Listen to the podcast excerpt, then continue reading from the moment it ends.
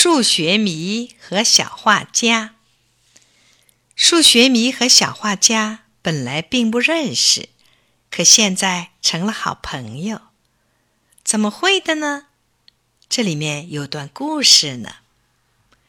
这一天阳光灿烂，李玲帮妈妈洗好了衣裳、被单，晾到后面的屋檐下。别看李玲是个女孩儿。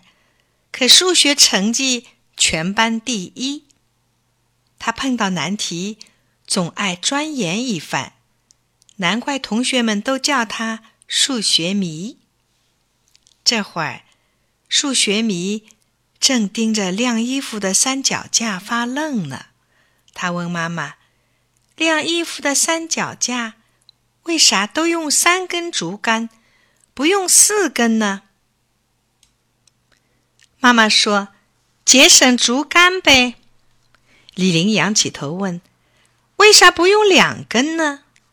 妈妈说：“两根不稳呗。”那为啥不用四根呢？李玲又问。妈妈嫌烦了：“傻丫头，别问了，去玩吧。”李玲没有搭话，她拖着下巴盯着三脚架，想啊想啊，忽然“唰”的一声。一道灰白色的水洒到他的裤脚管上，谁呀？李玲一声嚷，顺手撩起被单一看，只见一个男孩子背朝着他，正对着一件花衣裳用水彩笔在画画呢。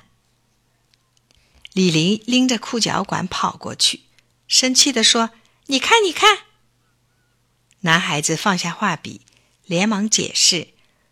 我是少年宫美美术组的，我我我出来写生，看见这件衣裳图案美，想画下来。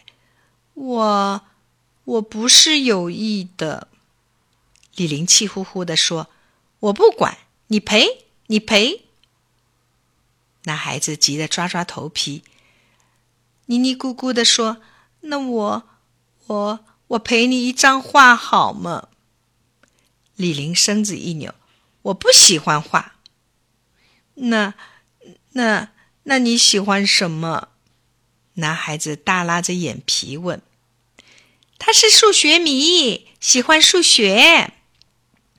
隔壁小毛头说。男孩子一听高兴了，我也喜欢数学。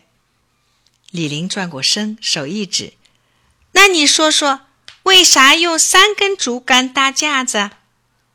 男孩子眯眼看了看，摊开巴掌，一手叉开三个手指，在掌心使劲按了按，说：“这叫这叫三角形稳定性。